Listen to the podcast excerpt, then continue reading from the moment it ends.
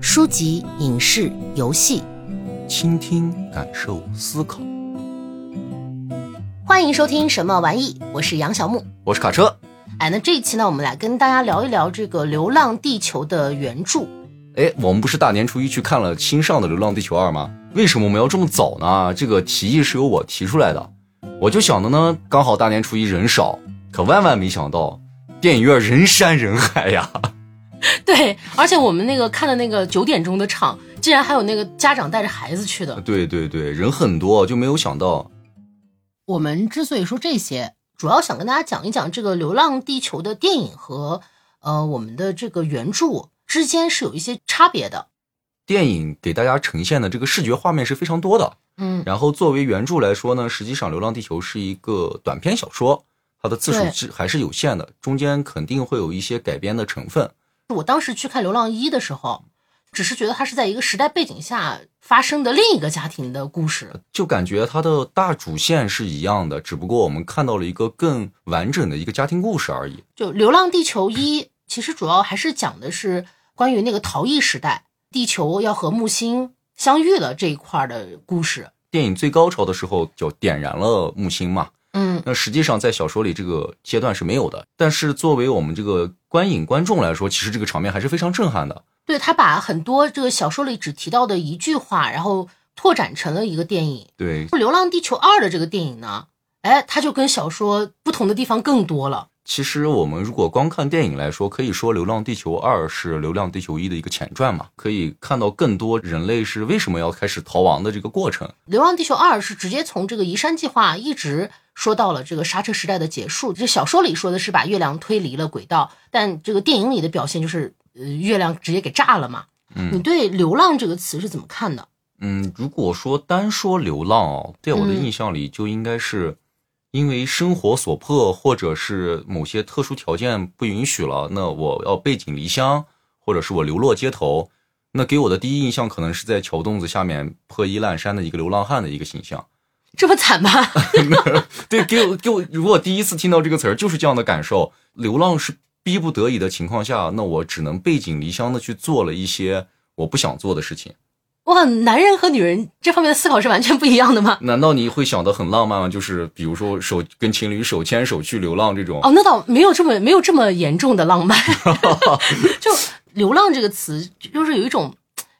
呃，侠客的那种感觉，不问来处也无所谓归处的那种洒脱感，浪迹江湖的那种。对浪迹天涯的那种一人一剑，哇，就很帅气的那种浪漫。对对但你的出发点跟我就不一样了。我是属于被迫了，你这边是属于我就是想要这样的生 活，这就完全不是一回事儿了。但是在我看完这个小说以后，嗯，就我觉得它也是浪漫的，但是它的浪漫会更加的厚重。呃，是的，因为他可能会带有，因为刘慈欣是咱们中国的科幻作家嘛，嗯，他还是有一些咱们中国人的这种情感在里面的。对，所以呃，在我看完整个这个小说之后，这个“流浪”这个词给我的感觉就是那种不忘来处，也不畏惧归处的一种坚定感。这个题材，尤其是《流浪地球》这个事情，就是在小说里所描述的，确实是很震撼。就反正我之前是没有听说过，可能是这个创意之前别人也有，或者在某的文影视作品或者是文学的这些作品里也有出现过。但是至少让我知道的就是《流浪地球》了，我也是。就是带着地球一起去逃跑的这个故事。那这边就让卡车来给我们介绍一下关于这个《流浪地球》的作者刘慈欣，还有他的这个创作背景什么的。这个咱们说刘慈欣啊，这个我觉得没有什么过多的可以介绍的地方了。他是咱们中国的这个科幻作家，目前来说，说他是中国科幻作家 number one，应该没有什么人可以去反驳的话。因为网上也我也看到一些评论在说是刘慈欣通过他一人一己之力，把这个中国科幻直接带到了世界一流水平。我是赞同的，是确实，因为所以说我们对这个刘慈欣大刘啊，我们就不做过多的介绍了。嗯，那呃至于《三体》呢，毕竟不是我们这次《流浪地球》的主题，我们回头有机会再跟大家详聊。嗯那我们说到《流浪地球》啊，其实这篇小说是发表的比较早的一部科幻小说了。对，它是发表在那个二零零零年的那个第七期的那个《科幻世界》杂志上的，而且还获得了那个当年的第十二届银河奖的特等奖。刘慈欣他自己也说过啊，这部作品差点流产。嗯按他的原话就是这么说的：当时我因公外出，第一次坐飞机，从万米高空看大地时，仍然一点都察觉不出地球的曲率，行星的表面仍然是一个无际的水平面。推进这样的世界简直是痴人说梦。他回去以后呢，这部作品就暂时搁置了一段时间。哦，就等于是他写了一半儿，然后结果看到了这个景象之后，对他就没有再写了。对，可能对他个人来说，确实他觉得自己的这个想法可能有点痴人说梦了，确实可能有点太、太夸张了。嗯，但是思考了一段时间以后呢，还是坚持把这部作品写完了，呈现给了大家。要不然我们可能会看不到这部作品。你挖的这个背景确实还有点意思，如果你不告诉我，我就根本就不知道。这不也是从网上搜索的资料吗？并不是我这个个人知识库的储备，是吧？ 到这里，那个我们的作者背景和创作背景就介绍完了。哎，那接下来交给我，哎，哎，让我来给大家讲一讲这个《流浪地球》这部小说呢，它讲了一个什么样的故事？这个就要看，哎，你想听长一点的还是短一点的？嗯，短一点的吧。短一点的啊，那我就给你用一句话总结，它就是一个人从出生到老去所经历的地球重大变迁的故事， 结束了。是不是有点太短了？不是你，咱可以短，但不能这么短呀。那我正式来给大家介绍一下啊，这个故事呢，其实就是因为这个氦元素的聚变啊，太阳呢就最终会产生一个叫做氦闪的爆炸。那这个爆炸呢，会导致整个太阳系的灾难，甚至说整个太阳系可能就没了。人类呢，就为此采取了这个措施，就是带着地球呢前往距离这个四点三光年外的这个半人马座比邻星，也就是你之前提到过的《三体》《三体》的那个人住的地方。嗯，偷家去了。对， 然后故事呢，就是以这个主人公我的视角，讲述了呢从刹车时代到流浪时代之间整个人类所经历的事情。这个整个的流浪地球的计划呢，其实总共有五步。那这五步呢？第一步就是刹车时代。什么是刹车时代呢？我们人类造这个地球行星发动机，让地球停止自转，这就是所谓的刹车。那接下来呢，就是逃逸时代。听这个名字也应该能听得出来，其实就是带着我们的地球逃出太阳系。第三步呢，叫做流浪地球加速时代。说白了，就是我们离开太阳系以后呢，我们的星球持续加速，飞向三体人的老家比邻星。哎，那第四步呢，就是《流浪地球》减速时代了。这个东西就跟火车到站是一个道理。那我们先要把速度降低，然后呢，把我们的地球维持一个正常的姿态，准备进站了。那最后呢，就是新太阳时代了。什么是新太阳时代呢？那就我们到这个三体老家了，比邻星。那我们得把我们的地球停在相对适宜我们生存的位置上，地球展开新的生活对展开了新的生活啊，人类欢天喜地的住在了一起，是吧？啊，就是一个完满完美呃的一大结个局。完美大结局，对。啊，哎，那这边就是《流浪地球》计划的整个五步的这个步骤了。那我们来说一下，就是看完这个小说的感受吧。其实对我来说，因为这个小说比较短嘛，嗯，就是第一次读完的感受，唯一的还是我刚才说到，就是带着地球跑的这个事情，嗯就确实是这个脑洞不敢想象。然后这嗯经常让我会想起一句话啊，就是有的时候家里人出行或旅游，嗯，可能会你身边有没有那种特别爱收拾行李，就把行李收拾的很多去带，然后带出去玩儿，即使是一个短途旅行，我妈这种时候我们经常就会有人家就会经常有人说啊，这你恨不得把家都搬去，是不是？啊对对对对对，但是你想想，那这种的极限不就是我带着地球一块儿走吗？比如说现在这个星际旅行放开了，我们可以去任何的星系玩了。嗯，那我现在想带着地球一起去玩，行 不行？哇，这个难度有点大。对吧？就感觉是这种这种道理。但是实际上说到这儿呢，这其实是一种，就好像说是咱们国人特有的一种这种思乡之情了。 嗯那在我看来呢，其实，在其他文艺作品里表现思乡之情有其他的方式，比如说我可能会离开家乡要远离了，我会捧一捧家乡的泥土，或者去吻一下家乡的大地，都嗯是以这种方式来表达对土地的热爱，对这个家园的热爱。嗯，那我对家园最极致的热爱就是我把家带着跟我一起走， 就做一个蜗牛。对，做一个蜗牛，然后我们背着我们的地球去我们向往的地方生活。嗯，这就是我对这个《流浪地球》的初步来看的这个感受了。它是一种就是咱们中华文化里面很根深蒂固的一个东西，我对感觉。对，就相当于我们对家乡的这种牵挂之情，是可以在这么短短的这个几万字里是可以看到的。嗯也许对于我们来说，我们很多事情是做不到的，因为如果放在国外的一些作品，尤其是这些末日作品中，更多的可能会表现为个人英雄主义去拯救世界，或者我们建一个飞船去逃离这个世界，展开新对生活。还有一点啊，针对这个作品里对这个希望的描写了，因为这个在作品中也说到了，可能要经历很多代人，上百代人才能完成这么一个大型的计划。对，要一百代人，对，那说白了，用一百代人来换回这个伟大的计划，那前面这些人，他在这个旅途中是要奉献出全部生命的。是，那他们靠什么活下去？他们是看不到新太阳时代的。嗯，那对于他们来说，他们只能为了自己的子孙，为了自己的土地，最后去放弃了一些东西。那这个事情是很可怕的，小到孩子，大到老人，大家实际上是没有希望可言的。我告诉你，比邻星在天上那一颗小小的星星，可是等我六十年甚至八十年、九十年，等我老去死去的时候，我可能还在深空中漂泊。对你可能看到的还是远对方的一颗星，看到远方还是那么一颗闪闪发光的星星，那这个时候是非常吓人的一个事情。他们能坚持下去的东西，那就是所谓的希望或者信仰了。嗯，他们通过把希望这种东西，甚至成为他们那个时代最高贵的东西了。我不信宗教，不信任何的东西，只有希望能维持人类走下去这条路。那希望已经成为人们心中无可比拟的一种神圣的东西了，甚至说我现在到达不了所谓的那个比邻星，甚至那个比邻星就是一颗谎，就是一个谎话。那让人们活下去的，只有心中对新家园的那那份向往了。就是孤注一掷的那种感对，觉。嗯是，的，是的。那你对这个《流浪地球》读完以后有什么别的想法吗？嗯、我的感受其实就是怎么说呢？我可能看到的东西会比较晦涩一点， 就是我看到的是人类的本质，让我感觉到它就是很矛盾，有一种那种既伟大又渺小，既聪明又愚蠢的感觉。就我是直到看了小说才意识到，就像你刚才提到过的那种，哦原来我们还有这种带球跑的选择，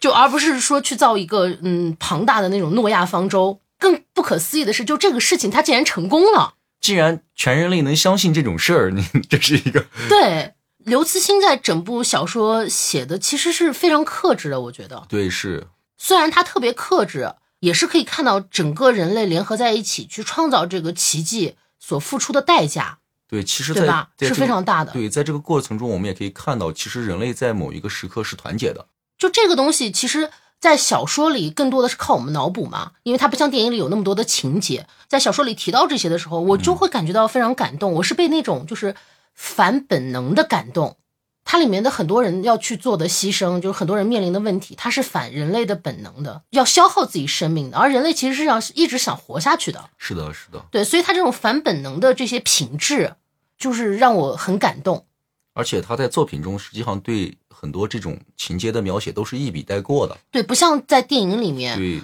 呃，他表现的会有很多的故事性，会给你讲这个人怎么样，那个人怎么样，或者这个团体怎么样。嗯，我觉得有一句台词就是在电影里的台词，他说的特别好。他说团结是需要代价的，是的，我们人类为之为此付出，就是能做出这样的决定，付出了多少代价，在小说里只有靠我们自己去脑补的。因为他小说里，比如说他讲到这个主角的爸爸妈妈，对，他们是在也是在这个过程中就去世了，但是刘慈欣的那个笔墨就是没有去渲染他那种嗯亲人离世的那种悲伤，他把更多的那种描写就放在了那个全人类面临的这个共同的困境上。对，就所以他写的非常克制，就感觉甚至我会觉得，哇，你这是不是感觉有点冷血？就是感觉他没有太大的就是人生的那种起伏感，就没有太去描写每个人的心里是怎么想的，就主角的心里是怎么想的，他没有。这也可以看出，其实这也是刘慈欣过往作品的一个特点啊。嗯他这个经常我们看大刘的作品，可能更多的时候也是大刘被所有读者所说的有诟病吧。他可能对人物塑造这方面并不是那么的细腻。嗯，但是在我们看来，实际上这个好的这个剧情作品啊，就像我们这个《流浪地球》啊，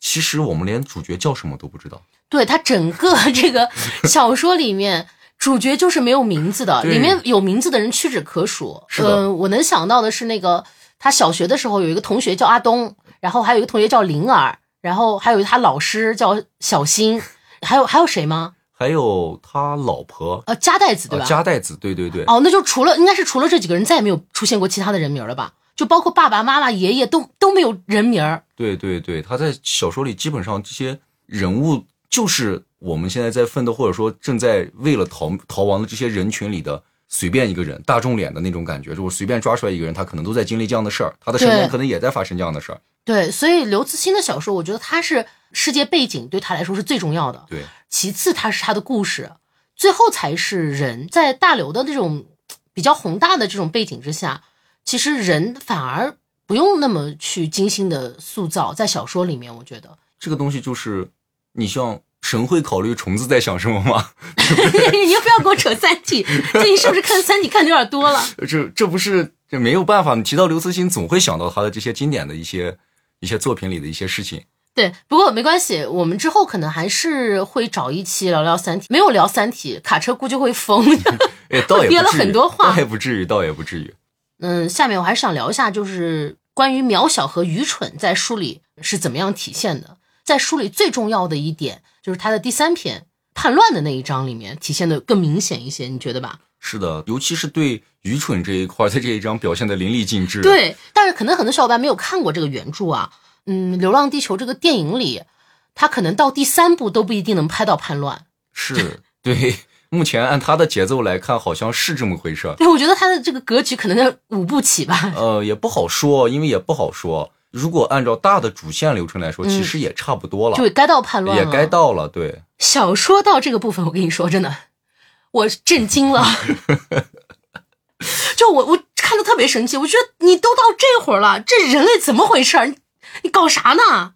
你看的时候不生气吗？就倒也没有说生气吧，主要的感觉就是人类好像会这么干，真的 是的，就是因为他感觉他真的会这么干，所以你看到的时候你就更生气了。就是虽然可能跟我的预期不一样啊，但是。就是我的预期是指不是对人类的预期啊，是对嗯小说剧情发展的预期，可嗯能没有想到。但是对于人类，我觉得他能干出这样的事儿。那关于判断这部分，我们在后面那个细聊每一章的时候再跟大家就详细说吧，就这里就不多说了。主要就是想跟大家说一说这个判断这一章，真的，你就在里面可以看到人类的渺小和愚蠢，简简直了，就就非常让人生气。这整体来说吧，就是我对这个小说其实更多的感受不是在就是它科幻的这个背景上，嗯而是在就是人类在这个科幻的所创造的这个背景上，它自身的问题，就是是我更关注于《流浪地球》带给我的那种感受的。你其实也可以说，《流浪地球》这部小说的主角并不是那个所谓的我，反而是这个人类、这个群体。那我们接下来就进到故事里面。但是赶紧来说说这个故事到底具体它细节里面都讲了些啥吧。那不然我先来，嗯，你来， 你这啥意思？这么轻蔑我吗？倒不是，倒不是，这个东西不争不抢嘛，你来就你来嘛，对不对？女士优先，好吧？行，那我先来，我把那个叛乱留给你， 啊，好，我来判断，我来，我来当愚蠢和渺小的人 类。哦，我很高兴。 那我来给大家介绍一下这个《刹车时代》这个篇章具体讲的是什么。其实整部小说我们来看，它是以这个主角回忆的方式来写的，这也是为什么我说它可能比较克制的这个原因。在刹车时代呢，这个主角还是一个小学生，那老师呢就带着他们全班同学一起去进行这个环球的旅行，讲的其实就是这个过程。我觉得对读者来说，这个电影是一个很好的补充。如果是看过这个原著的小伙伴，嗯、没有看到《流浪地球二》的话，我非常建议大家去看一看，真的有非常多的补充。嗯、那在整个这个刹车时代的这个章节里呢，最重要的部分其实有四个。第一个呢，就是说老师带他们去参观地球发动机，对，这个给了这个当时对于主角来说是当时给了主角很大的震撼啊，这个这个所谓的这个地球发动机，而且为什么提到刹车时代，我们也必须要说地球发动机，因为没有地球发动机，我们的地球就就走不了了。是，就这个地球发动机呢，就它是在整个这个地球上一共建了一万两千座发动机。嗯，你知道为什么说座，你知道吧？ 为什么要说做呢？嘿，你这个答的好， 就因为它非常的大。哦，可能看过电影的小伙伴能想象到这个地球发动机有多大，但如果没有看过这个电影的小伙伴，嗯，可以去想象一座比那个珠峰还要大的山。这个是刘慈欣在原著里的这个描述。他除了描述它是比珠峰还要高的山，其次他还说了，他说，呃，可以把它想象成一个巨大的那种雅典的那种宫殿。啊，然后他又把人比作了那个地板上宫殿地板上的细菌，你就可想而知它的这个有多壮观。就是非常的大就对了。你要光说喜马拉雅山，我也没有见过，什么珠峰我也没有见过，但是反正是很大就对了。所以你刚才说到说这些小孩子去看到那个发动机的时候，不是都应该很震惊吗？对对对，我就我想想，我去看的话，我应该也会很震惊。会不会有这种什么巨物恐惧症呀、这样的？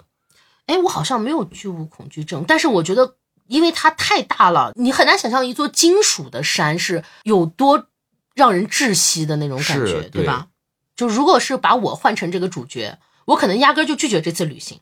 这是要积学分的，我可以放弃学分 ，不 可以。就因为你知道，你就是为了人类的未来学，孩子们要学习新的知识呀、 要不然最后谁来驱动这些发动机？怎么可以拒绝？ 就小伙伴们可能就是不是那么了解我，但卡车在这方面应该是了解我，但他知道我是一个有多惜命的人，我是完全可以因为害怕这次旅行而放弃。而放弃这个学分的，我愿意辍学，不太好，不太好。你这个想法不对，你这个想法对人类是非常危险的，你知道吧？就所以不能每个人都是英雄，像我这种可能就只能当狗熊， 你 这种你可能就熬不到，连刹车时代你都熬不到，你明白吗？ 哎，这很有可能， 刹车时代之前就把你淘汰 了。对对，这很有可能。刹车时代没到，我可能就已经自我毁灭了。对对对，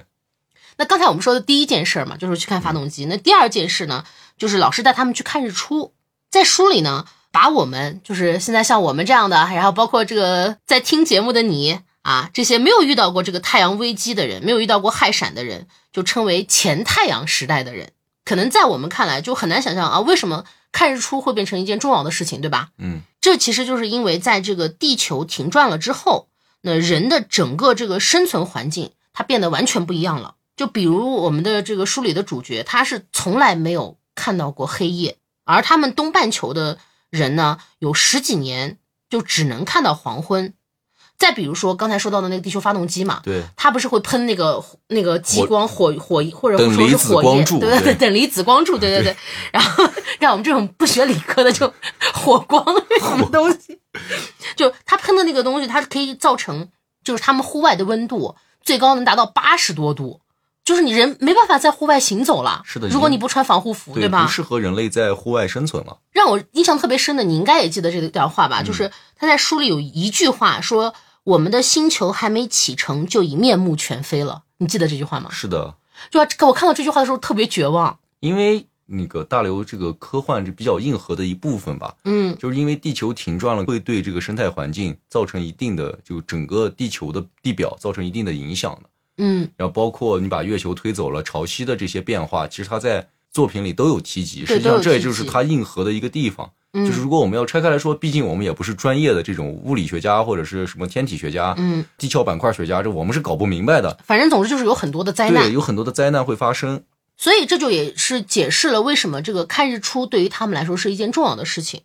嗯，刘慈欣呢，他也用了很多的笔墨去描写这些学生看日出时候所表现出来的那种恐惧感。就说到底，其实他们不是恐惧看日出，他们完全就是恐惧太阳。对，因为他们从小生活在那个环境，从小就告诉你太阳要把人类毁灭了。那个时代已经是迫在眉睫了，因为那个氦闪会在四百年内发生嘛。而当时这个身为他小学生的这个主角，嗯，他们去参观的这一刻，已经到了第三百八十年，就是随时他都可能噗，对，就像他原著中写到的，地球可能最后会像一个吹吹出去的这个肥皂泡泡，泡，对，在一瞬间灰飞烟灭，是吧？是，啊就可能一下就没了。所以他们那种恐惧，就是发自心底的，可能是对死亡，然后对人类全灭，对整个地球都没了的那种恐惧。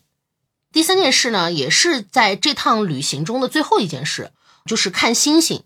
这个情况是，你就想象地球不动了，那嗯，昼夜是不会发生自然的变化。对，主角他们开了船或者飞机在地球表面运动，那嗯太阳可能就会人为的，这我们可就叫做人为的从地表地平线上升起或降落。所以主角他其实一直是伴随着黄昏的，他出生到后面。那这次环球旅行，哎，他终于看到了黑夜，然后黑夜呢就会有星星。老师呢就给他们指那个天空上，告诉他们，哎，我们要去的就是那个，就是那个嗯比邻星。啊，对，就是指的这个过程中，就是让主角就非常有很多的感触。这其实也让我觉得，这个刹车时代他们的整个教育体系，就是为了给孩子建立这种把这个希望埋在孩子们的心底。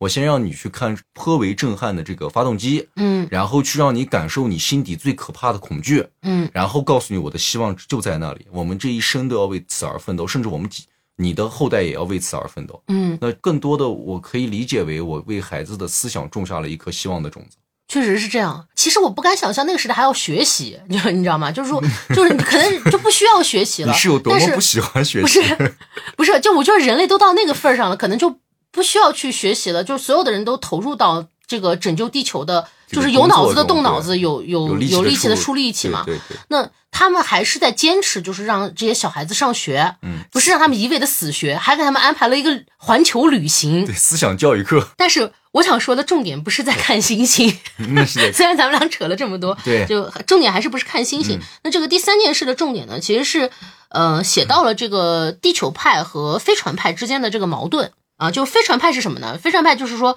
想通过建造一个很大的飞船，然后带人类离开太阳系的。嗯嗯、而地球派呢，就是我们知道的这种带球跑，哦，搞得好像你不知道似的，这时候还捧呢。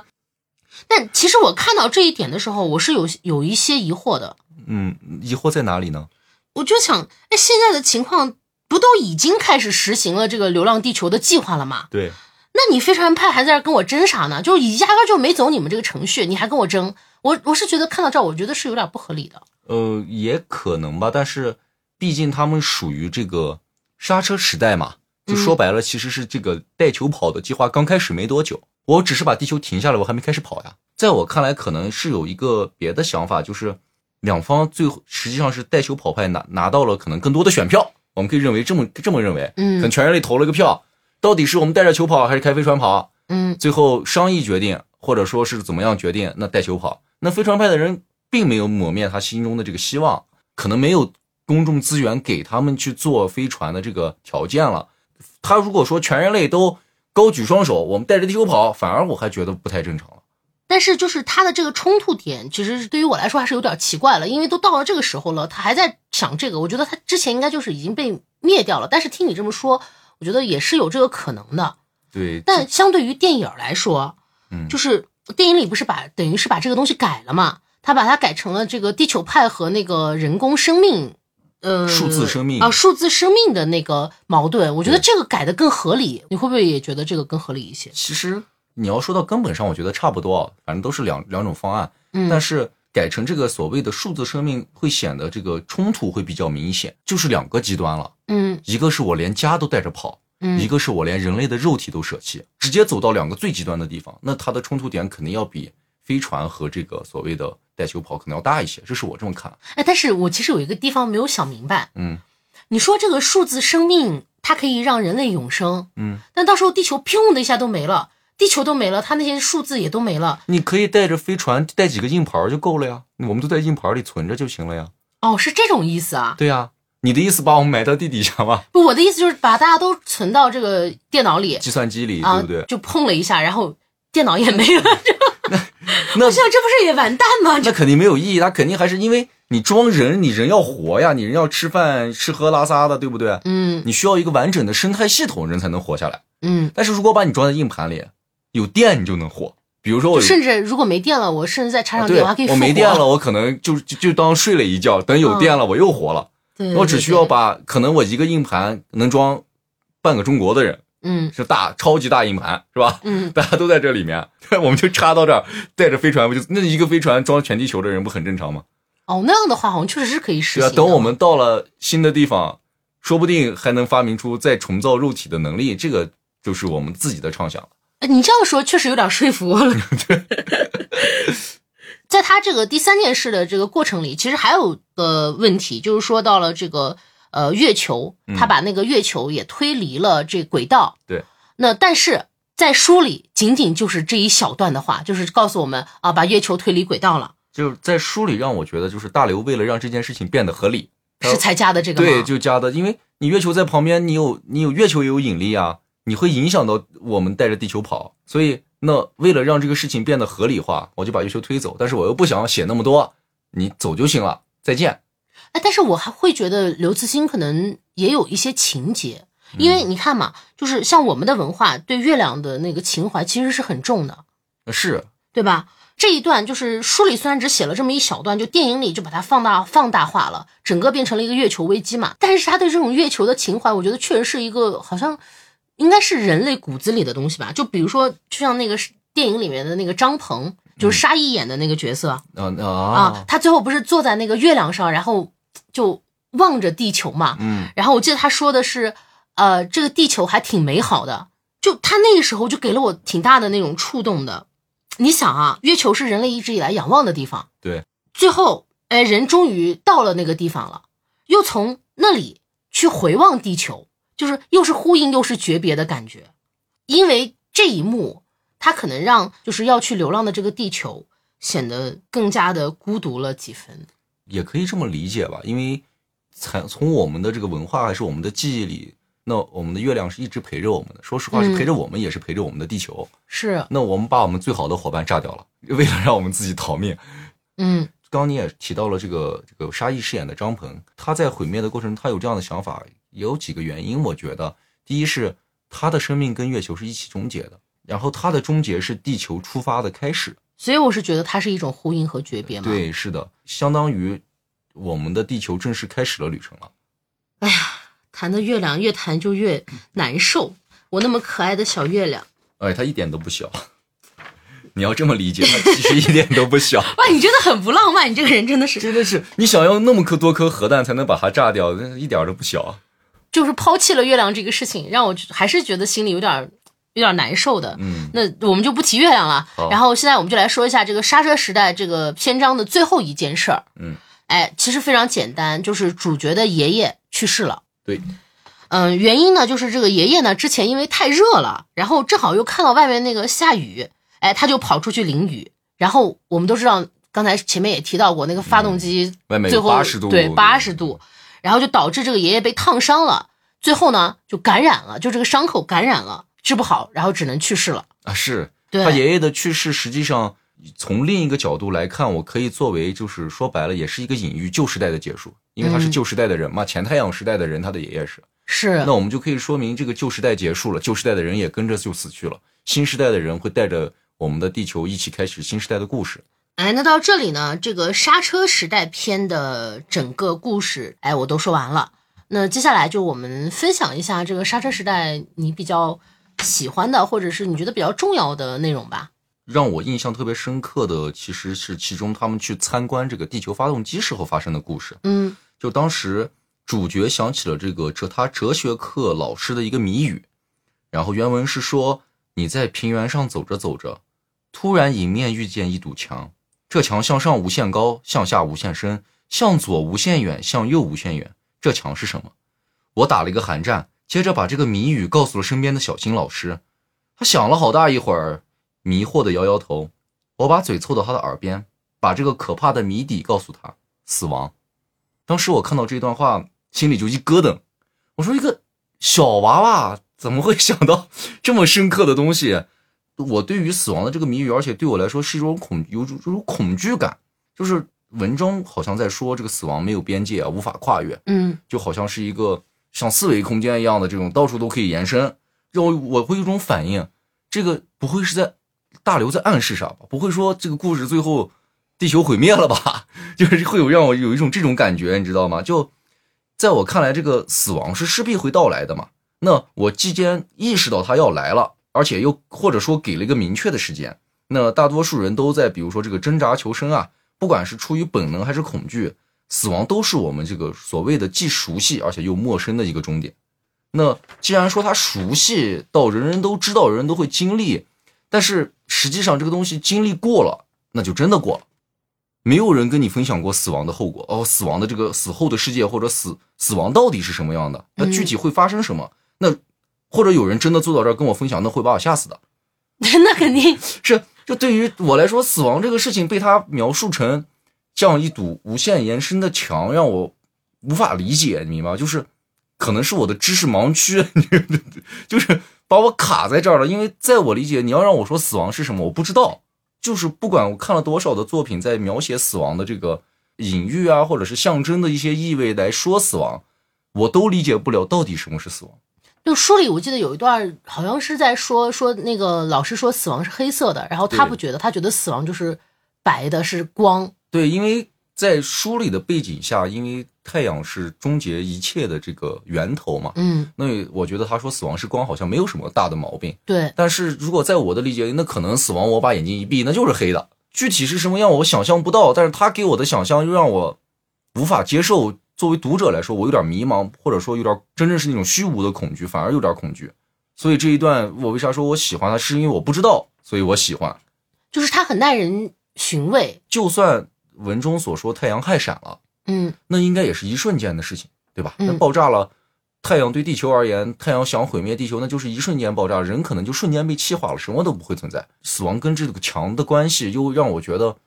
这个墙好像是我走进去了，无法走出去，慢慢面临死亡的一个过程。就是因为我不知道它引起了我的思考，所以我我觉得我想把它分享出来。就是书带给你的这种无限的想象，有的时候确实是你会觉得越想越兴奋，但有的时候像这种你的这种情况，就是感觉会哦，我越想越恐惧，越想越就害怕，所以就不能多想， 哎，差不不能多差不多就行了。 就是要再想，那我可能就自己钻牛角尖了，就没有必要了。对。你来说说你喜欢的段落到底是啥呢？我喜欢的段落其实特别短，嗯就是学生有一个同学叫阿东，阿东呢是个飞船派的，其他的老师呀什么的，就是一个呃地球派的，然后他们俩就在争论这个飞船派可行还是地球派可行这个事情，对，然后到最后那个呃这个小新老师，嗯说了一句话，这个话是这样说的，他说如果你们还不相信，我们就退一万步说，人类将自豪的去死，因为我们尽了最大的努力。这个地球派，我们做了这么多，想让更多的人活下来。对，哪怕最后我们失败了，那我们也是自豪的，我们也不后悔。好像是在发表这种宣言。古话说“尽人事，听天命”，是吧？是，即使人类的文明在此刻灭亡了，我们也为我们的文明做出过最大的努力。就在我看来，这种坚定的信念、执着是让我非常感动的。嗯所以我想分享的就是这一段话。那接下来就到了这个陶艺时代，那我来，我来给大家说一说这个陶艺时代在书中到底发生了哪些故事。嗯，简单来说呢，陶艺时代就是说我们这个地球啊要离开太阳系了，对吧？嗯，那它在离开太阳系的时候呢，如果学过这个物理学的小朋友啊，就应该会了解到，那我们光靠这个行星发动机说要把地球逃走，这个实现起来比较难。那我们要先通过绕日绕日的一个加速，就是围着太阳转，嗯通过这个太阳的引力做一个引力弹弓效应，然后把我们往太阳系外面甩。那甩到太阳系外面呢，在这个过程中，我们要飞过木星，再通过木星的引力，再给我们加一把速，我们就可以逃离这个太阳系了。那从陶艺时代开始呢，书中也说了，地表已经不太适宜咱们这个人类居住了，所以人类呢就陆续的搬进了这个地下城。啊，对他那个同学叫灵儿的那个女孩子，对，也是说啊，以前的人就住在山洞里，现在我们也住到山洞里了。我觉得有就是这样对，说他的，就好像在说这个咱们山顶洞人那个时代，对对对对猿人好像大家都是从山洞里走出来的，对吗？嗯那我们现在又搬回到山洞里了。文中也提到了，一个是我们离开了太阳会很冷嘛，再加上你在绕日飞行的时候会有近日点和远日点之说，你靠近近日点的时候呢，地表温度会非常的烫，嗯那我们在外面基本上就是活不下去了。然后在此呢，他们还提到了一个特别厉害的地方，就是为什么这些小学生这么聪明啊？嗯，就是他们能听一些哲学课呀，甚至能小学生都能明白这个地球绕日飞行的这个引力弹弓效应。嗯那是因为当时人类已经发明出了一种叫做记忆遗传技术的这个科技，科技。对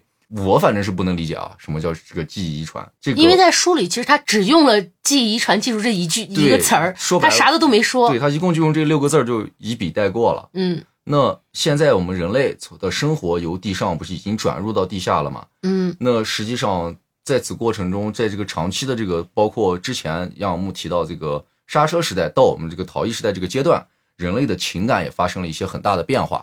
最为特殊的呢，就是我们在书中提到了，就是人类的这个婚姻和爱情啊，似乎都成了一种消遣和替代品了。这个人类对爱情的这种描述，可能就像我现在在做什么事，我只是需要喝一口水而已。因为书里其实有一段不是说他爸呃喜欢上他们那个小学老师小新老师了吗？对对，然后就要出去跟小新老师对，嗯过但日是子。书里说的是爱上了，我爱上了你啊那个小对对青对老师，对吧？然后他妈就很很平淡，很平淡，就说那你去呗。对，然后他爸说那可能过段日子我腻了我就回来了。他妈说那行那你就回来呗。对是的就好像非常无所谓，就对于他们来说，就是不像我们现在的人，可能对这个东西还比较执着。大刘在书里提到的，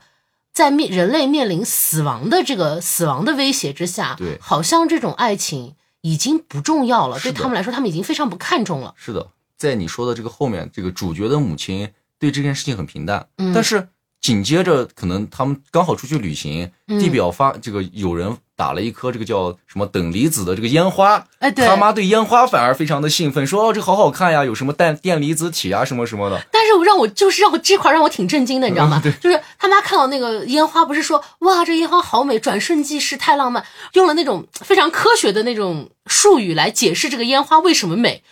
那我震惊 了，就这我理解不了。对啊，这所以说这就是在人类这个只剩下死亡、死亡的威胁和逃生的欲望的时候，一切的感情可能都是属于附带品了。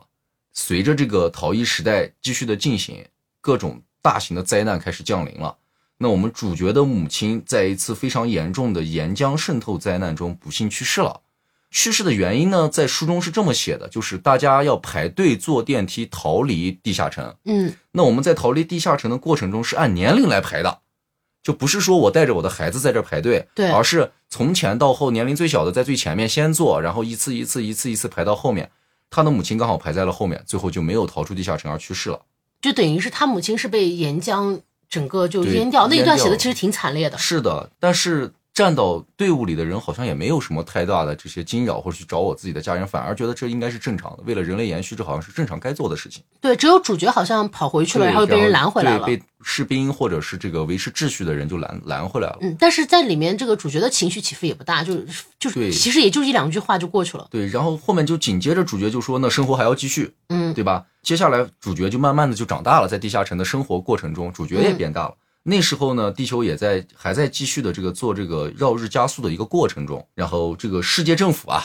这个为了缓解人类这种这种紧张害恐惧的这个情绪，就举办了一个叫奥运会的东西啊，重新举办了奥运会，不应该说举办了叫奥运会的东西，就我们重新开始举办奥运会了。主角当时是一名运动员，参加了一个叫现在这个叫雪橇一样的或者冰橇这样类似的雪车，嗯， 类似这样的比赛。那主角在他那个很酷炫，个对，他那个好像像是穿越太平洋的那种，啊，对，而且他那个车肯定不是现在我们以为的那种对雪，它好像是那种什么电呀，还是什么那样的一种反雪正是橇。高科技的。对，然后在这个比赛中遇到了一个女孩，嗯一个日本女孩，然后两个人呢就结伴儿一起完成了比赛，同时在这个过程中呢，他们申请了结婚。那在他们到达终点的时候呢，这个两个人不是你申请了结婚，就相当于一个民政局的官员过来嗯跟你们说啊，你们结婚了。那结婚的人就要选择，应该叫做抽签这个生育权。当时的那个情况可能不允许每一对儿夫妻都能有小孩儿。是的，因为可能大家搬进了地下城，这个资源毕竟是有限的，嗯，可能如果你生育爆炸的话，那么多孩子可能在在人类生存上就会造成一些问题，嗯，所以当时就变成了这个新婚配偶是拥有抽签决定生育权的这个规则的，基本上就是三分之一，每三对儿情侣，呃，每三对儿夫妻有一对儿拥有生育权。主角他们很幸运抽到了，但是对于主角来说，似乎好像不是一件高兴的事。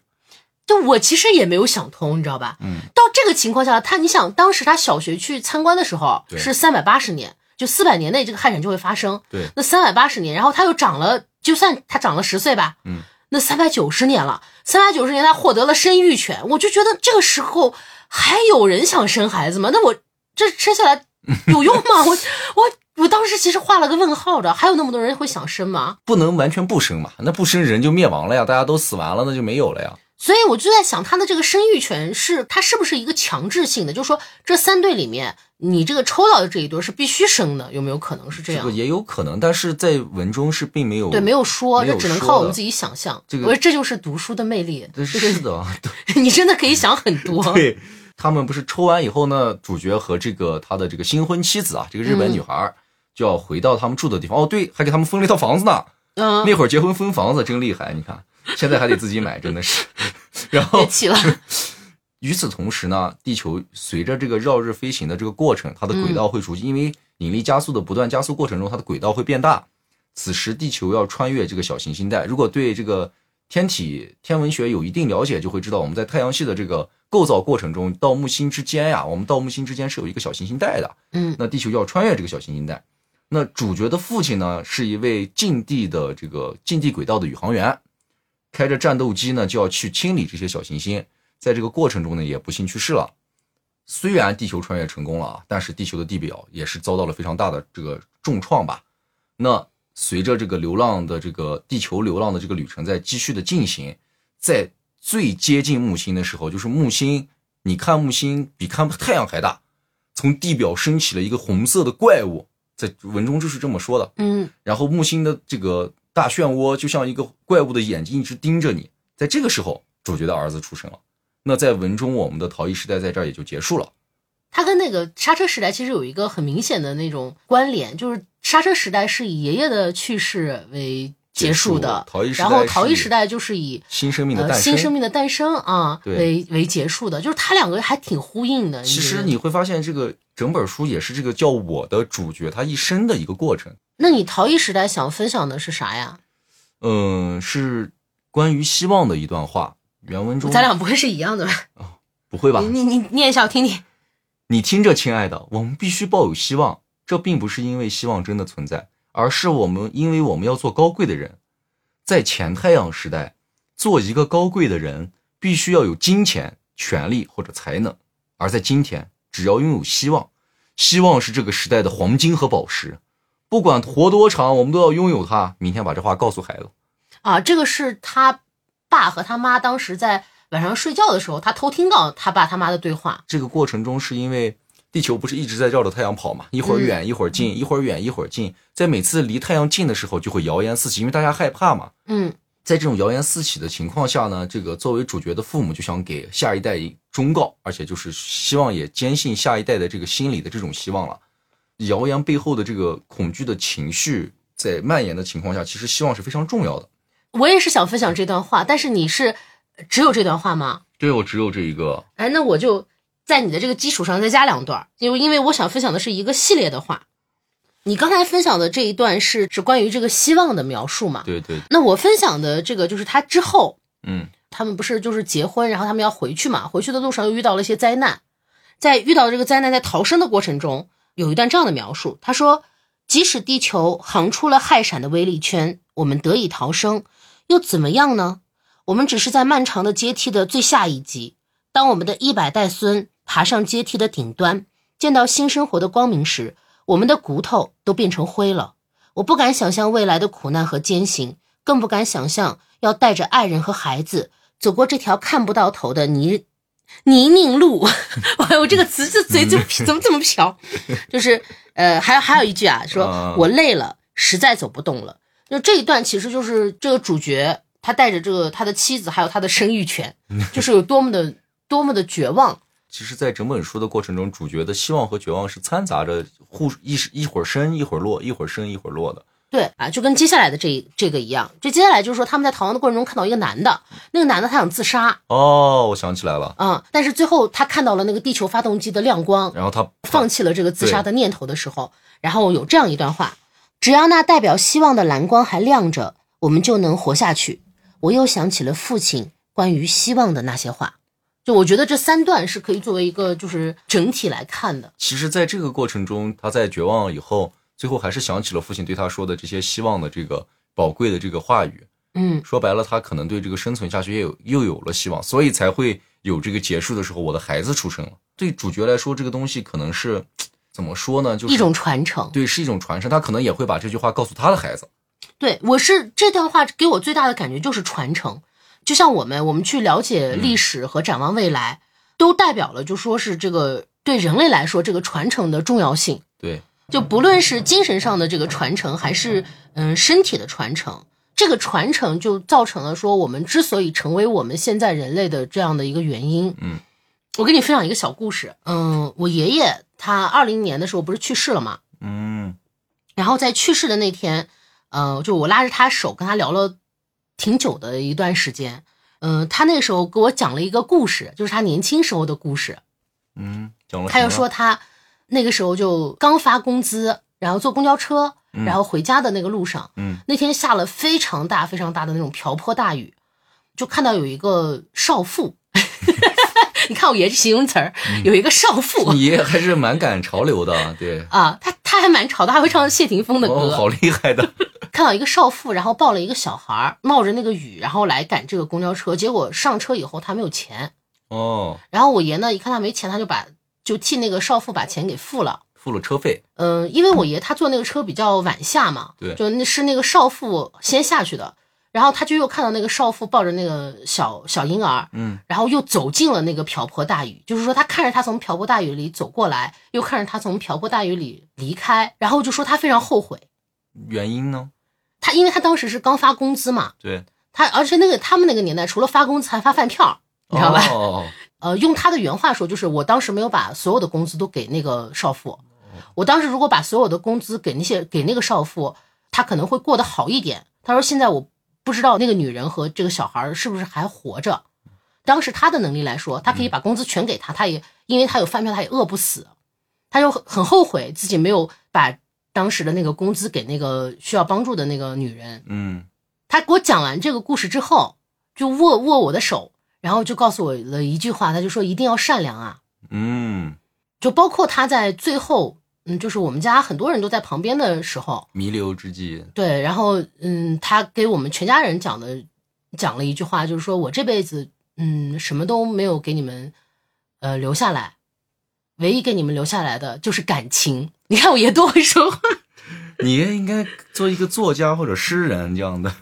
你就你你其实知道我，就我是那种不太容易哭的人，我不太会为难过的事情哭，但是杀我别用感动刀，就是感动这个玩意儿我完全不行，他会真的刀死我。就我为什么想要就是跟大家分享我爷爷的这个故事呢？嗯就是说生命的最后，他想传达给我的，他认为的重要的东西，不是说呃我要给你好的生活，不是说我要给你钱，嗯而是一种品质，就是是他是他觉得你需要在你这一代，你心里需要落下的一些品质，一些坚持。就如果说《流浪地球》是嗯整个人类的传承的话，嗯那对我来说，就是我爷爷带给我的，就是一个小家庭在精神上的一种传承。那我要分享的东西就结束了。那在《流浪地球二》里，我们可以看到那个，呃，沙溢饰演的张鹏，还有吴京饰演的这个叫什么刘培强啊，嗯，其实也是一种传承。 对他们虽然不是父子，啊对他们但属于是师徒的这种关系，嗯但其实这也是一种传承。作为一个中国军人啊，精神的传承。中国军人这种保家卫国、这种为了人类未来奉献自己的这种精神，我们尤其可以看到这个在《流浪地球二》中，这个张鹏说啊，五十岁以下的全部出列以上，啊，以上咋就以下 哦，了？以上，对不起，以以上以 上，咋咋回事儿？ 这坏老头儿了，变成一个，这五十岁以上的全部初恋。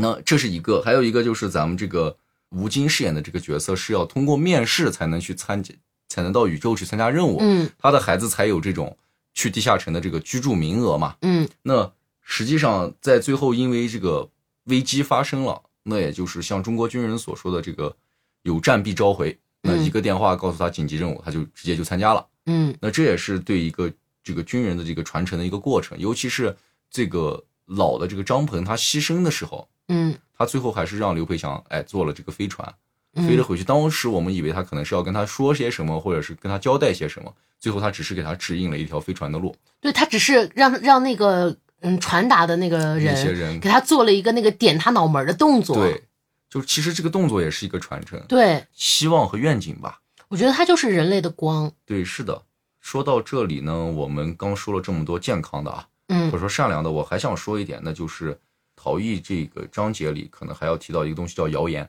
对于谣言来说呢，实际上每一次因为地球绕太阳这个加速的过程中，每一次都会有谣言，主角可能主要摘出来说了那么一次两次。对，实际上，这个谣言呢，在我们当下来看，实际上我们在二零二零年呀，我们也经历了这个疫情的这个过程。那我们封那会儿封控在家里的时候，那基本上也是谣言四起。对，那会儿的谣言就是我听到最多的就是什么时候快解封了，嗯，什么时候啊下周一解封了，是吧？或者刚解封，或者是解封之前人家说的明天要封控了，全是这样对的，对对对反正就是层出不穷。那尤其是面对解封的这种谣言的时候，我们每次会把这种谣言，虽然我不信有有时间长了，就像狼来了一样，我可能不相信这种话了，嗯但是我依然会把这个谣言可能在潜意识里把它当做希望，因为我希望出去。这种时候说白了，是我真正对这个希望所需求的、对希望的这个力量是不够的。换到我们现在来讲，其实我们现在像我们这样的年轻人，其实在这种时候是其实挺缺乏希望的这种力量的。尤其是我们现在这个时代，我们可以说工作中可能这个压力比较大，大家又躺平了，又内卷了，有这样的情况出现。那嗯也是在一个消磨希望的过程。而且现在我们在面临这种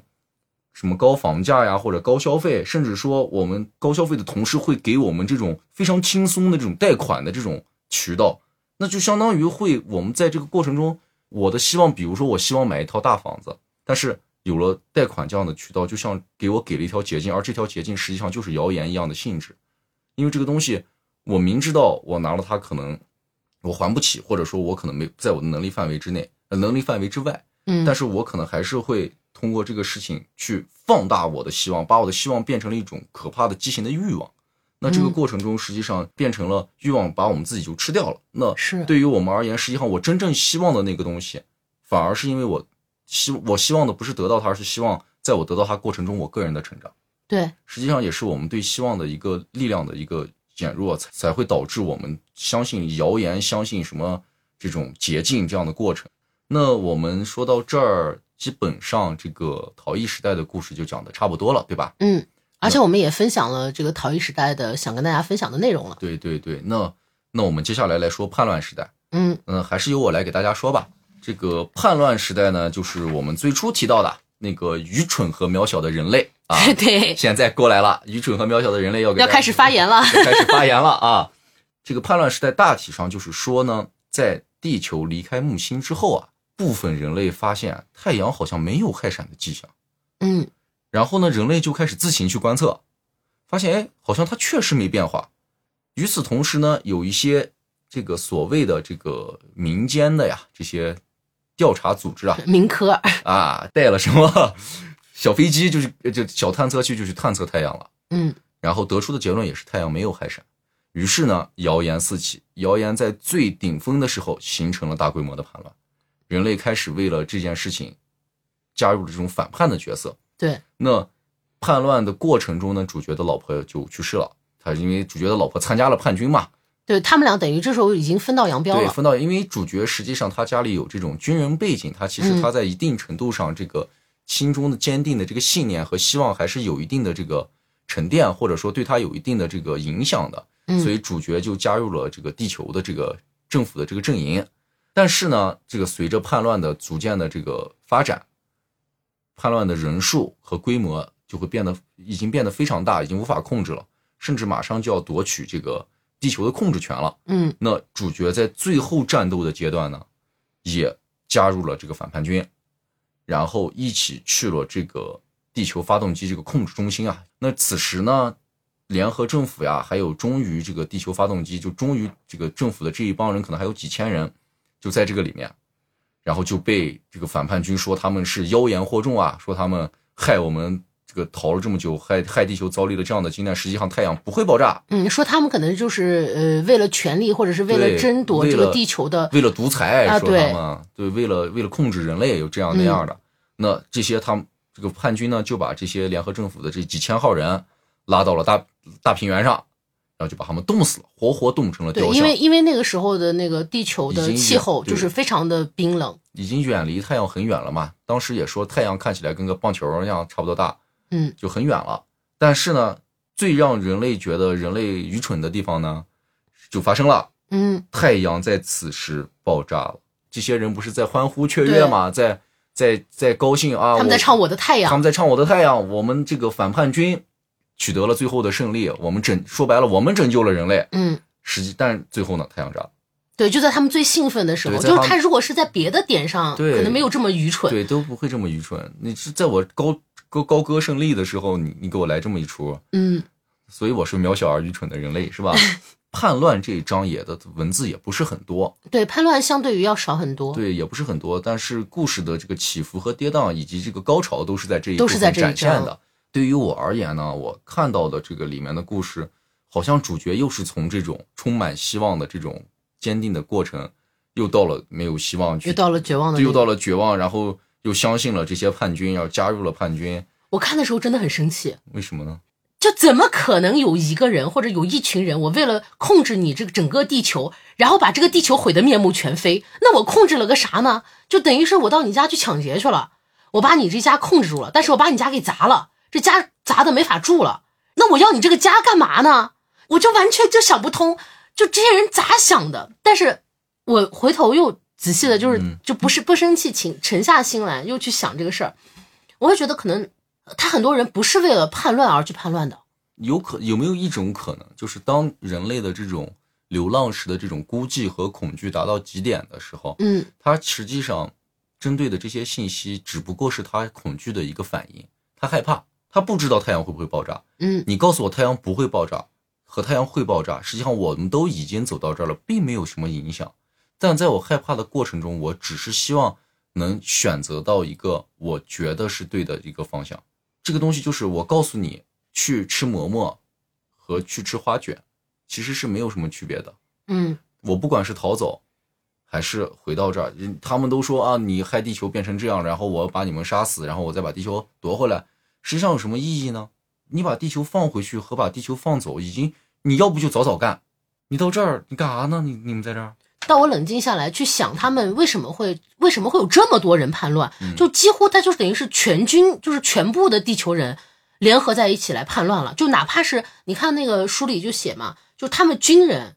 对，也上不相信了。对，连将军这样的级别的军人对，他们自己都不相信这个说太阳会爆炸，太阳会爆炸这件事，嗯情，然后包括这个里面的主角我，他也是因为说家里有这个呃当兵的这个传承，所以他就选择了这个政府军。可是他好像从头到尾也没有说哦哪一个我是觉得真正的我是真的觉得地球会爆炸，还是我是真的觉得地球不会爆炸，他没有。而且这个事情发生的是情况也让我觉得特别的，就是有点突然啊。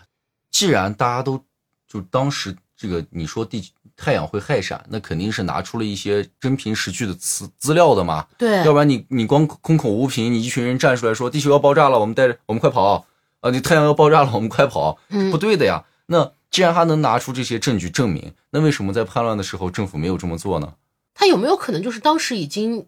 没有这种数据可以监测了，因为地球已经逃离了这个这区个域太啊阳系了嘛，他没有办法证明嘛。或者说，我在我看来，我觉得是为啥？我觉得合理的一点就是，不是说这些人愚蠢，而只不过是他们就是无知和恐惧占据了上风的情况下，他们可以做出任何事情都都都不夸张。就我是想分析一下，为什么会有这么多的反叛军？他们是真的相信这个太阳不会爆炸吗？就是我是觉得不会，我觉得有一部分人可能是觉得你相信太阳不会爆炸，嗯那我就信你。对，我不是相信太阳会不会爆炸，我是信我旁边的这个人。对我信的可能只是这一句就话。他可能并不是说我一定要相信太阳不会爆炸，而是我去，因为大家都在信，所以我也跟着去信，就是有点乌合之众的那个意思。而且我觉得，如果把我关在地下，说是地下城啊，实嗯际上跟你把你囚禁在地底下不让你出来是没有什么区别的。对，那这种事情时间长了，你的心里肯定会产生这种所谓的扭曲，或者说所谓的这种就激化的这个情况的。嗯在他们处死前有一段描写，有一个孩子拿石头去砸这些人，啊，对他眼里非常就是充满了愤怒对和充满怨恨。恨但仔细这么想，他一个孩子真的会知道这些东西吗？就是即使有我们所说这个什么记忆遗传技术啊，那那也只不过是知识的传递，嗯，但并不是情感的传递。这种愤怒的情感肯定是他身边人给他感染的。就证明可能当时大家的情绪都不是很好。对，就说白了，可能我们的情绪在某种程度上得到了释放，哎就人性的可能性非常的多，你知道吗？就是就不不要去太过惊讶，你知道吗？ 就理解就好了。但是理解不代表我认同，嗯，就是你确实人是可以干出这样的事儿的，就是对我觉人得真的可以干出这样的就事。甚至可以比这更恶心。就这一段里面，你就可以看到人的卑劣。这一章我有想分享的段落，嗯，然后这个段落是让我看到了在这一章里的人性之光的。就这个段落就是说，呃，他们不是这些叛军冲到了那个地球的那个总控室嘛，嗯嗯，然后后里面还有五千多人，嗯都是政府军的最后的那个防守嘛。对对对，然后其中是有一个那个最高执政官，啊，就是老大，当时对地球老大，对，地球老大。然后他说了一段话，我想分享的就是这段话。他说：“我们本来可以战斗到底的，但这可能导致地球发动机失控。这种情况一旦发生，过量聚变的物质将烧穿地球或蒸发全部海洋，所以我们决定投降。我们理解所有的人，因为还要在延续一百代人的艰难奋斗中，永远保持理智，确实是一个奢求。但也请所有的人记住我们。站在这里的这五千多人里，有联合政府的最高执政官，也有普通的列兵，是我们把信念坚持到了最后。我们都知道自己看不到真理被证实的那一天，但如果人类得以延续万代，以后所有的人都将在我们的墓前洒下眼泪。这颗叫地球的行星，就是我们永恒的纪念碑。这段话就结束了。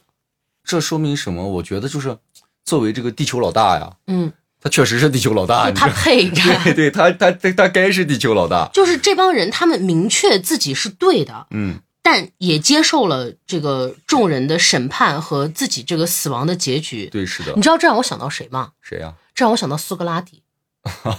是吗？对，因为苏格拉底他被判死刑，不就是被这个雅典的人民呃投通过投票的方式对被判的死刑嘛？所以我就又找出来我的书，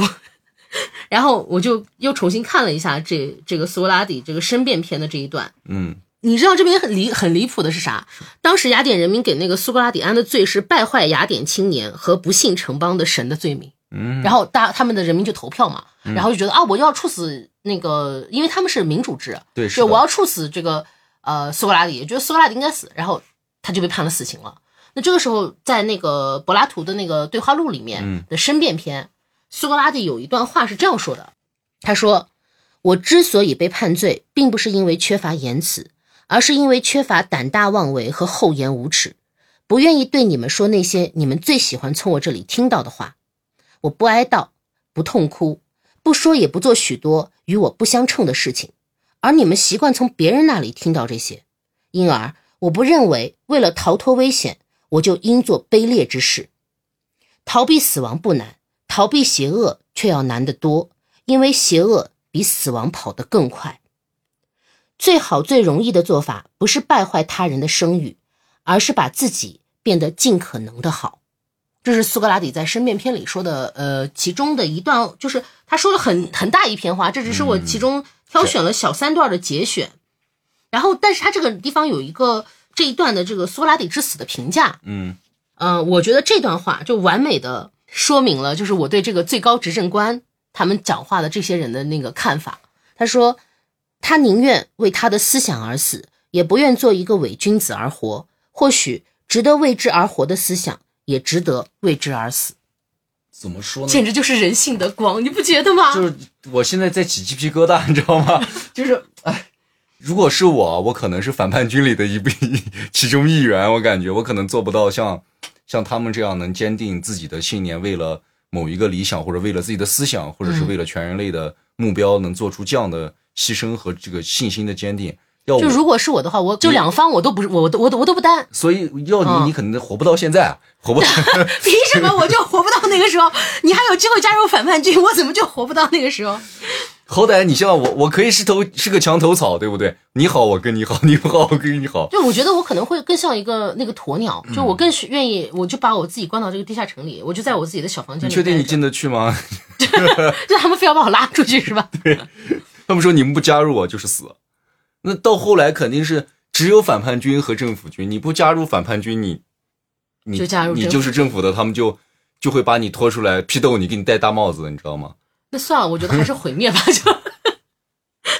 关于这个反叛这一块，我也有一个段落特别想跟大家分享啊。这个段落就是在最后了，这个太阳爆炸这一块。嗯那原文中呢，他们说他们在唱歌，里面是这么说的啊：我的太阳，生命之母，万物之父，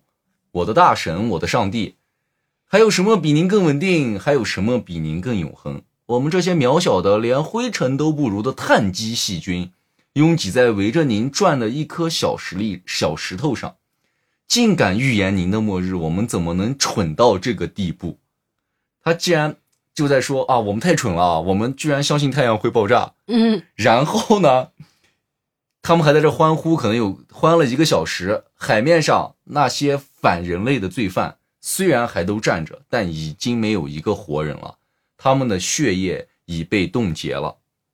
就在这个时候，我的眼睛突然什么都看不见了。几秒钟后，视力渐渐恢复，冰原、海岸和岸上的人群又在眼前慢慢显影，最后完全清晰了，而且比刚才更清晰。因为这个世界现在笼罩在一片强烈的白光中，我的眼睛的失明正是由于这突然出现的强光的刺激。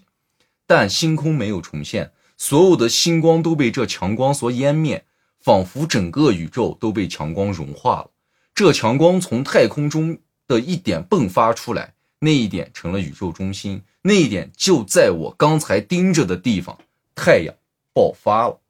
就这个荒谬，这一段真的很荒 谬。蠢啊！我就说你们在干嘛？你们在要我？你别载歌载舞，咱回去吃口热的行不行？咱回到地下城是吧？下个饺子，开瓶酒是吧？咱们聊，哎，我们成功了，真好，我们开个庆功宴。就可能就是他是为了表现当时那个人对，然后他有后多面兴奋嘛后面他又说到，呃，我的太阳的合唱戛然而止，岸上的十几万人呆住了，似乎同海面上的那些人一样，冻成了一片僵硬的岩石。你会发现，这个反叛的人也傻了。是啊，但是可笑的一点在哪呢？我不知道是因为大刘没有描写呢，嗯还是说故意不写的？因为在刚才你分享的那一段中，那个人类地球老大呀，嗯，说了你们会在我们的丰碑前流下眼泪。但是目前这样看，好像他们并没有哭，他们只是傻掉了。嗯，人类对这种罪恶的这种呃叫所谓的这种赎罪感，如果在人多的情况下，好像也并不是特别严重。因为有不是有一个词叫法不责众吗？是，的，啊你像他们十几万人，你说这个情况下找一个谁来做替罪羊呢？甚至我觉得都没有都不必要去找这个对替罪羊。都没有必要。只不过如果往下发展，那就是我们接手这个事情，大家继续逃，最多就给大家心里都带着罪恶，对然带后着作罪为一个恶罪人，然后继续去完成之前的人没有没完完成的事事儿情。然后我把这个立在这儿的一些人，我给他树一个英雄丰碑。他已经不用树了，已经冻成丰碑了， 就五五千我的树在地下城里，树一个英就雄，搬下去就化了。我不搬人不行吗？我树个碑就行了嘛。我觉得他们可能没有这么多资源，嗯，那就可能就会，我觉得这五千人会永远站在那个位置，也有直到可能直到地球到新地到了新的地叫方。新太阳的地方，对，就他这种，就是会你会觉得他很愚蠢，但是你没有办法，因为现在除了这个政府军就是反叛军，而最后政府军都被处死了。所以我就在想，这帮人唯一聪明的人死了，也不说唯一聪明的吧，理智，理智的人去就被他们处死了。那这些愚蠢的人带着地球继续往前飞，这这太可笑了，你知道吧？在那个《流浪地球二》里面还有一句台词，嗯，那个台词是说，好像是说人类啊，把最精密的保密系统都用在了彼此毁灭之上。对，逃逸这是逃逸时代的最后了嘛？对，就是是的，已经等于是相当于加速时代，因为他们已经离开木星，已经没有危机了，嗯就是刚刚进入一个平稳的时期，然后人类和人类自己之间就开始作妖了。嗯，就这就确实就是人能干出来的事儿，对嗯就是如果我们有一致的外力对的问题的情况下，那人类可以做到团结，团结的去做任何事情，或者我们也可以为此牺牲，为此怎么样。一旦但平一静旦没有一个外界的干扰了，只剩下我们人类自己玩了，那完 了。那完了，就那完了，就是就是开始用在彼此的毁灭上了，就是我刺儿你，你刺儿我，反正今天不是你死就是我亡，就感觉人好像永远都可能分成两个极端的两波。就是在小说中，我们带着这个地球，好不容易到了这个半人马座的这个比邻星这一块儿，你要发现这不合适呢，你发现这些理智的人类实际上也只能说他们可能探测不到或者怎么说，但实际上这个地方不合适，就很奇怪。这这个事情就会变成最后不不能不能说是悲剧吧，就好像我们人类在地球的深空中最后只能壮烈赴死了。不至于，就它其实这个流浪时代不是连续很多代吗？是，但它这个流浪时代的这个延续，其实也生存上比较困难，但是嗯它也是可以继续生存的，顶多就是我们看到这个星系不合适，啊再换一个，再换一个，再侦查一下别的。我觉得人类是可以做到这样的，但是这个情况就是我们没有内部矛盾，我们都是外外部矛盾。我们现在的问题还是生存。嗯，其实到这儿反叛这个故事就叛乱这一章结束看了，到这是吧章结束，其实可以说这个小说基本上也就算结束了，因为它最后那一章很短，非常的短。对，最后这一章是叫《流浪时代》的篇章。对对，嗯，我稍微给大家就介绍一下吧。它作为这个整部小说的结尾，篇幅比这个叛乱还要更短。他说的这个流浪时代，也不是也不是指全部的流浪时代，他这个流浪时代其实指的是流浪时代一。之前卡车给我们介绍过，就是流浪时代一，也就是那个加速时期的这个对流浪时代。在这个时候呢，我们这个故事的主角他已经老了，然后还有了孙子。他孙子是在这个流浪时代篇章刚刚开始的时候说啊，他儿子娶了个媳妇儿，是个金发碧眼的姑娘，然后啊对哎，还现在有了孙子了，对对他对表现出了那种喜悦感嘛。看着比较让我惊讶的是，他是说那个大气消失了。嗯，冻成块儿了，就变成有形状的了。对就对你能想象空气的形状吗？我就在这之前，我几乎是没办法想象的。然后大刘在里面形容的就是说，这个空气被冻结成了无数半透明的小山。怎么说呢？你看的时候会有一种感觉，它有一种悲伤的美，就是悲伤的美这四个字，你能理解吗？我大概可以啊，就我我就仿佛是看到了一个那种病娇属性的地球， 你知道吗？就是感觉地球病娇了，就是那种就是又很悲伤，但是它确实又有点迷人的那种奇观。空气不都成了那个小山丘了吗？透明还是半透明的，对，它是一种奇观嘛。那人看到奇观没有没有理由说不惊讶，不会觉得它美的，嗯所以就是有一种这种悲伤的美。如果是我在这种情况下，那都冻成那样，我特想去摸一摸它是什么触感，就是还是好奇嘛，对吧？就我会好奇，真的，嗯，就在这个之后呢，嗯，就是主角对未来的一些想象，然嗯后这一篇的内容就结束了。是的，但是我觉得咱们俩要分享的段落肯定是一样的。嗯，你是不是想分享那个最后他那段诗歌，是是吧？要不然我们到那个结尾的时候，咱俩把这个诗歌录下来，然后把这个放到这一期节目的结尾，然后给大家听，可以可以，好吧可？以，咱们在这儿就不分享那段对诗歌了。我觉得那个诗歌也是挺让人咋说呢，又难受又高兴。但其实我觉得他最后一段虽然写的短啊，嗯，但是实际上对整篇这个作品来说，也算是有始有终了。他从这个名叫嗯我的这个主角的小时候，一直讲到了他这一生结束，嗯实际上也可以算是一个完结。而且他在最后有了孩子，有了这个子孙的传承。嗯对于我来看，好像是说，那人类好像可以这样一代一代的坚持下去，为了对这个目标而而而去奋斗了。对如果他断子绝孙了，反而会让我觉得，那可能这个故事确实就不知道未就来不会知怎么道样。未来怎么样了。但是你有了孩子的这个传承，确实是让我觉得你一百代人是好像是有机会，只要每一代的人能都保持努着力嗯这个希望的这个信念，那好像是确实可以完成这么伟大的一件事的对，只要人不作妖，啊！对，是基，本上就是可能的。对是，那到这里，咱们其实这个小说已经讲完了，嗯但是就是我还是有一个基于整部小说来看的这样的几段话，想要分享给大家。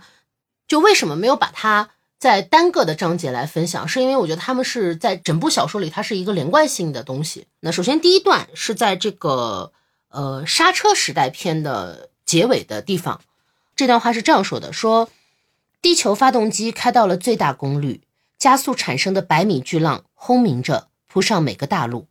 灼热的飓风夹杂着滚烫的水墨，在凌厉的顶天立地的等离子光柱间疯狂呼啸，拔起了陆地上所有的大树。这时，从宇宙空间看，我们的星球也成了一颗巨大的彗星，蓝色的彗尾刺破了黑暗的天空。地球上路了，人类上路了。这是我想分享的第一段。嗯，然后接下来要分享的第二段，嗯的内容。这段内容呢，其实是出自在这个他的陶艺时代快到结尾的一个部分。嗯他是这样写的：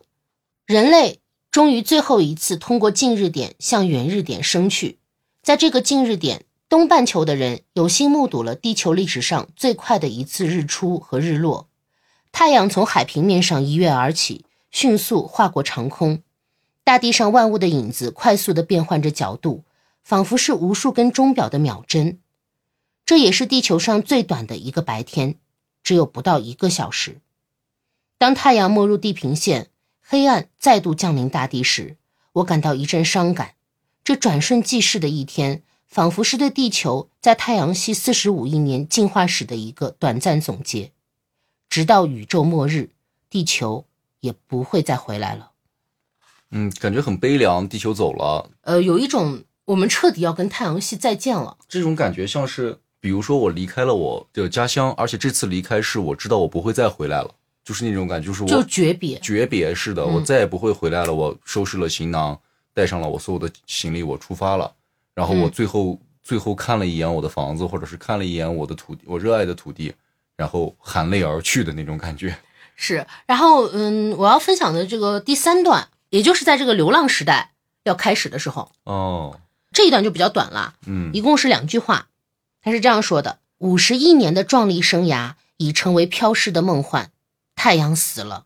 幸运的是，还有人活着。就我把它表述成就是关于未知感的三段描述。嗯就其实它这个嗯，不仅是未知感，它也是这个恐惧感和希望感，就是它中间是夹杂着这些的。这三段的感情其实很丰富，对，就是我不能说它是这块是恐惧，或者我不能单说它这个地方是有希望，所以叫流浪，就是像我说的那个衣衫褴褛，是吧？对，它确实比较偏向于你的那种被迫。被迫踏上那种流浪的生涯，这确实没有办法。嗯，那这三段就是连着看，我给我的那种冲击感，嗯就是会让我觉得，就是任何生命的挣扎都会散发出看不见的光，就这束光会长久的会照耀在世界的各个角落上。嗯它是一种结束，但也是一种开始。它可能没有办法让所有的人都看到，，对，但是它是一点一点的那种，哪怕是一个最阴暗的角落，你在想看到这束光的时候，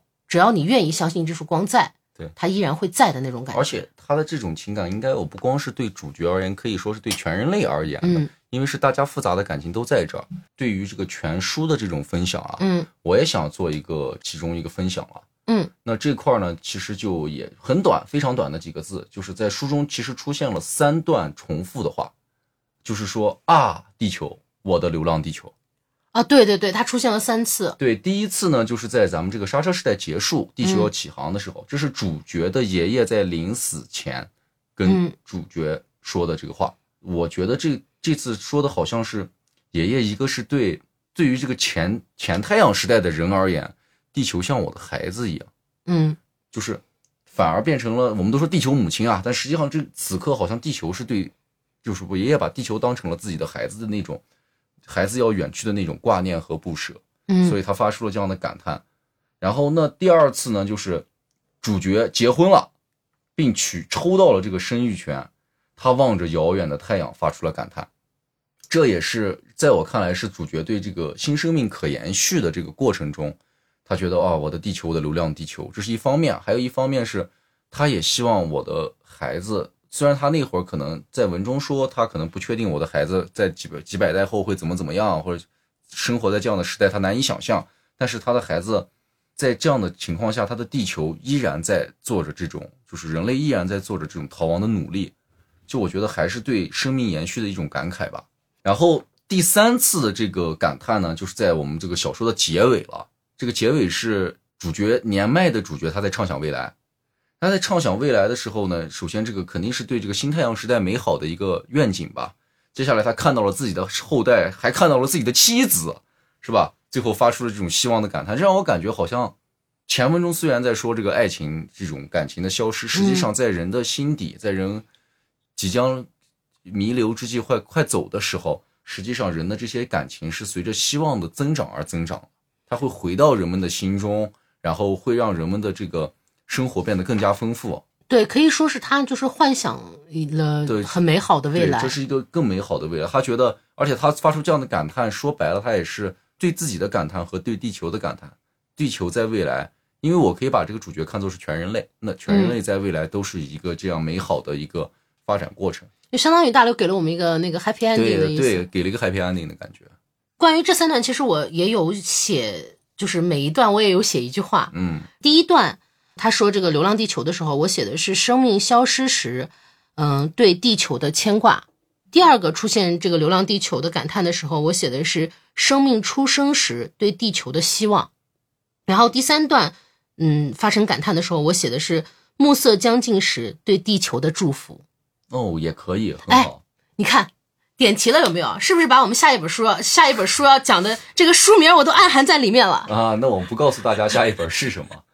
哎，那这样，那到这里呢，这个《流浪地球》的整个的这个小说的故事我们都分享完了。是的，基本上从头到尾，这个故事很短啊，我就嗯，到这儿，它小说也其实只有一两万字吧，好像就两万字左就右，几页嘛。我们对看小说的时候，看起来很快，而且你细细的看下来，实际上你会发现里面有很多东西可以抠，就是有很多东西是你可以引发很多畅想和这个思考的。对，这也是我觉得为什么这个《流浪地球》这部的《流浪地球》电影的这个系列嗯能成功的原因，就是因为它可以改编、可以拓展的地方太多了。是的，因为小说给你的空间很大，小说好像给你只是搭了一个框架，我嗯可以在这个框架中去创造很多我希望看到的这个故事。嗯所以我们才对这个《流浪地球》的这个电影这两部电影就觉得确实拍的很不错啊， 是，嗯，就如果没有看的小伙伴，真的我按头推荐。按头推荐。那接下来，嗯哎，要进入我们这个呃播客可能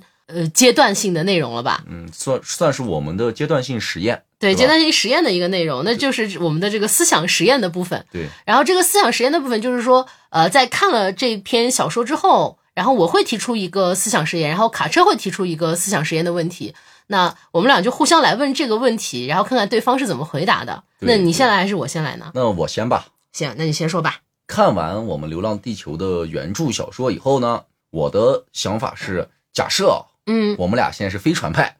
嗯，而且在大众人类大众不知情的情况下，我们向着某颗目标行星进发了，就我们跑掉了，对我们成功就了，偷还是偷跑了。对我们偷跑了，而且我们造出飞船偷跑了。嗯我们到达这个目标行星的时候呢，可能经历了很长时间啊，嗯或者有可能是我们的后代啊，到达了这个目标行星，发现这里并不宜居，不适合人类居住。我们面对了有两个选择：第一，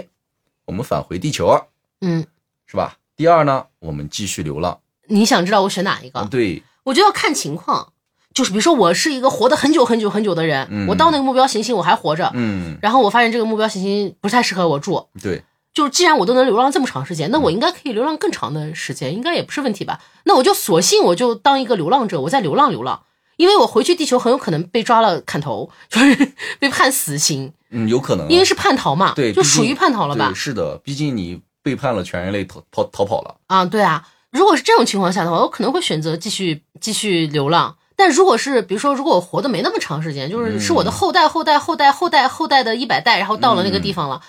他发现这个地方不适合，那那我就选择回去。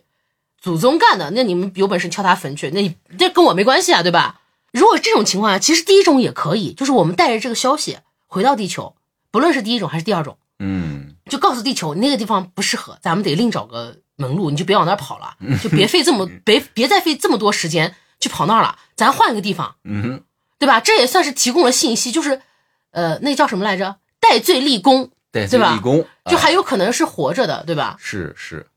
因为我我可能就会这么选择，如果是我，我觉得我既然已经选择流浪，那我就继续流浪，你就一一条道走到对，哦黑，我就一条道走到黑了，不回头我了。不回头，因为这个事情我回去我不知道我面临的是什么，就那 是如果是你是，比如说你是他的后代呢？那我我也会立下一个丰碑誓言，就不可违背的，必须流浪。哦，就是你让你的子孙后代也必须流浪。对，就是你看完《流浪地球》，你就会发现人类这么的坏，他把科学家都都已经能冻死在外面，你做了反叛的，觉得你回去会发生什么，根本不知道呀。那你们早早就跑了呀，你们压根就不知道后面的事情啊。准确来说，我就感觉我回去，不管是死是活，嗯，我都会遭受那种谴责，不管是别人的谴责，还是你自己还内是心的。我自己的内心的谴责，就是毕竟我是背着大家跑的。嗯，那我与与其这样煎熬，而且我回去有可能，即使我的子孙后代，他们也会受到谴责。人类有一个不好的习惯，就是你可能如果现在说你是某一个某一个什么坏人的后代，嗯，你可能这个事情会被人诟病很久。就他可能也会真的网暴你，对，是的，对，呃就是人类干得出这事儿，就是有可能百代、千代，或者说，如果有人现在跳出来说，哎，我是秦桧的后代，你试试啊。那估计不想承认，没有人想承认，对，这这这个事儿说不成，你知道吗？就在我心里，我就觉得有人能干出这样的事儿，真的人干得出来，所以得了吧，我还是。 就你还是就继续跑，对，老老实实流浪。万一我的，比如说我的子孙后代发现了一颗可以宜居的星球，再跟人类建立通信，像一个国家一样去做这种邦交的一个过程，嗯，我觉得是可以接受的。但是你让我回去啊、n o 不，但我是觉得，就咱既然是反叛出来的，证明咱进咱在道德上没那么高尚，你知道吧？哎，就我是不是 能， 就我是不是在能能回到地球？然后我告诉他们，就因为我就是不要脸不是因为我们流不是不是不是没没这么直 白，哦，就是因为咱们流浪的这个过程中，虽然是开着飞船出去的，可能还会遇到很多事情嘛，就可嗯对对能对在飞船里面，可能还会有一些人牺牲嘛。对，是的那，我把地球再我把这个飞船再开回到地球去，嗯我告诉他，他们把我绑架上飞船了，把我非要带离跑掉，我现在把他们都收拾了，他们都死了，我开把这个飞船开回来了，你看我那是不你是能是被奉为英雄？ 然后我能正正儿八经的活着，怎么样？就因为我因为我既然前面都叛逃了，证明我就没啥道德，所以我我觉得我干得出来这种事儿。嗯嗯，你说的好像是这么嗯，就是如果说你 说你说之前都叛逃了，就你说你那的你道德能好到哪儿去？我是叛逃了，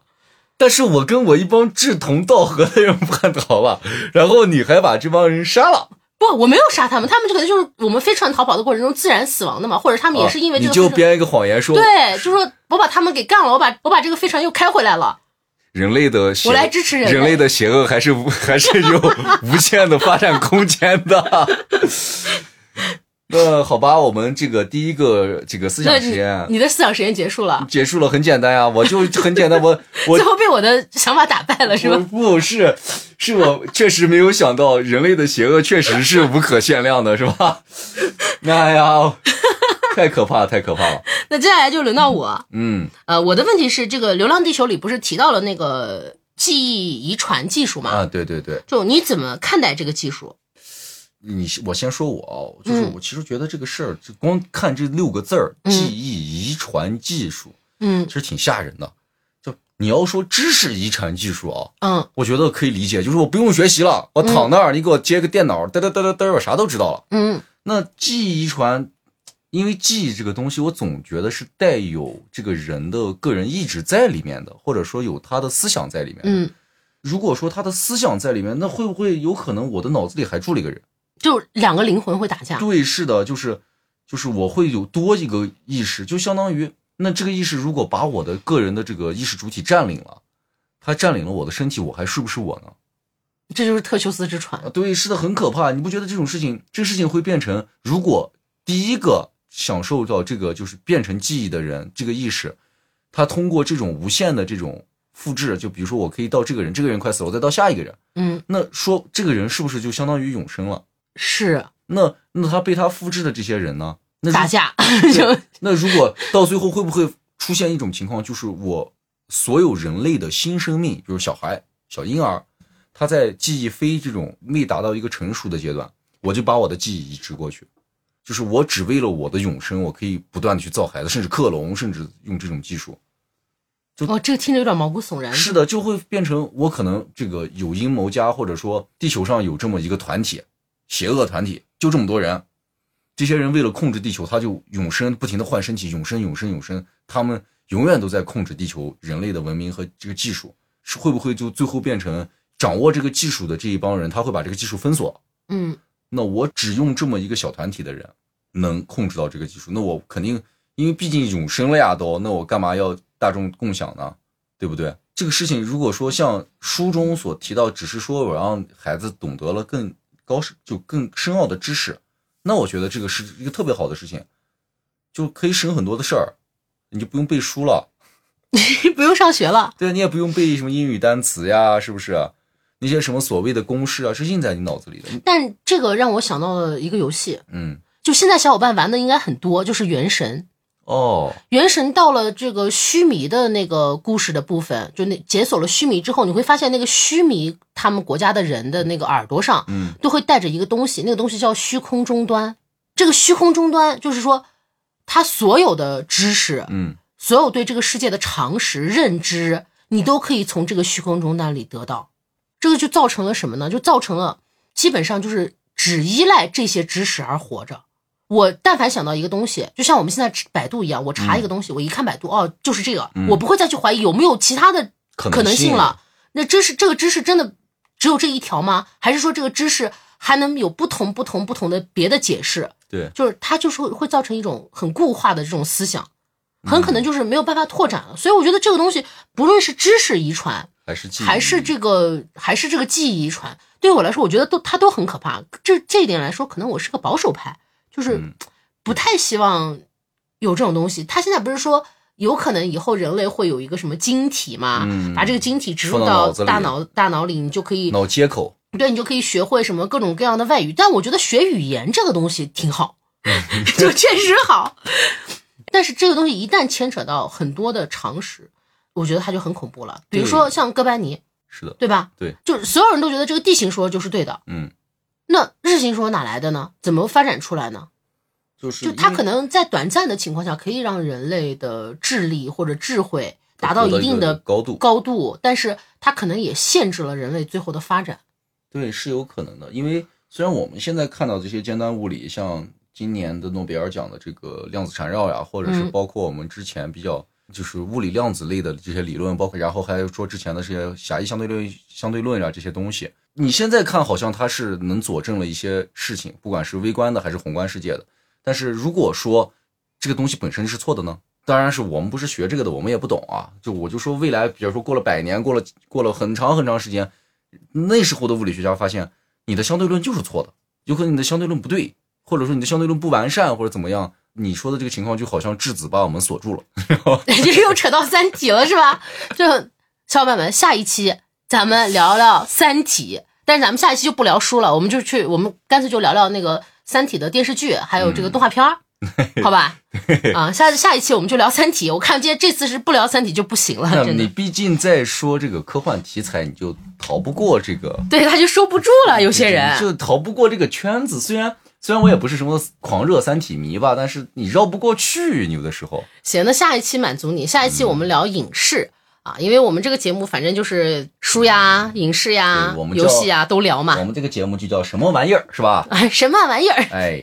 那这一期呢，到这里就差不多结束了。在结束之前呢，要谢谢这个赛赛给我们做的节目 logo，然后还要谢谢喵子给我们做的节目音乐。那最后呢，啊、把我们这个之前提到的流浪时代的这个诗歌，送给大家，哎送给大家。嗯，那小伙伴们，挥挥啦！拜拜。我知道已被忘却，流浪的航程太长太长，但那一刻要叫我一声啊！当东方再次出现霞光。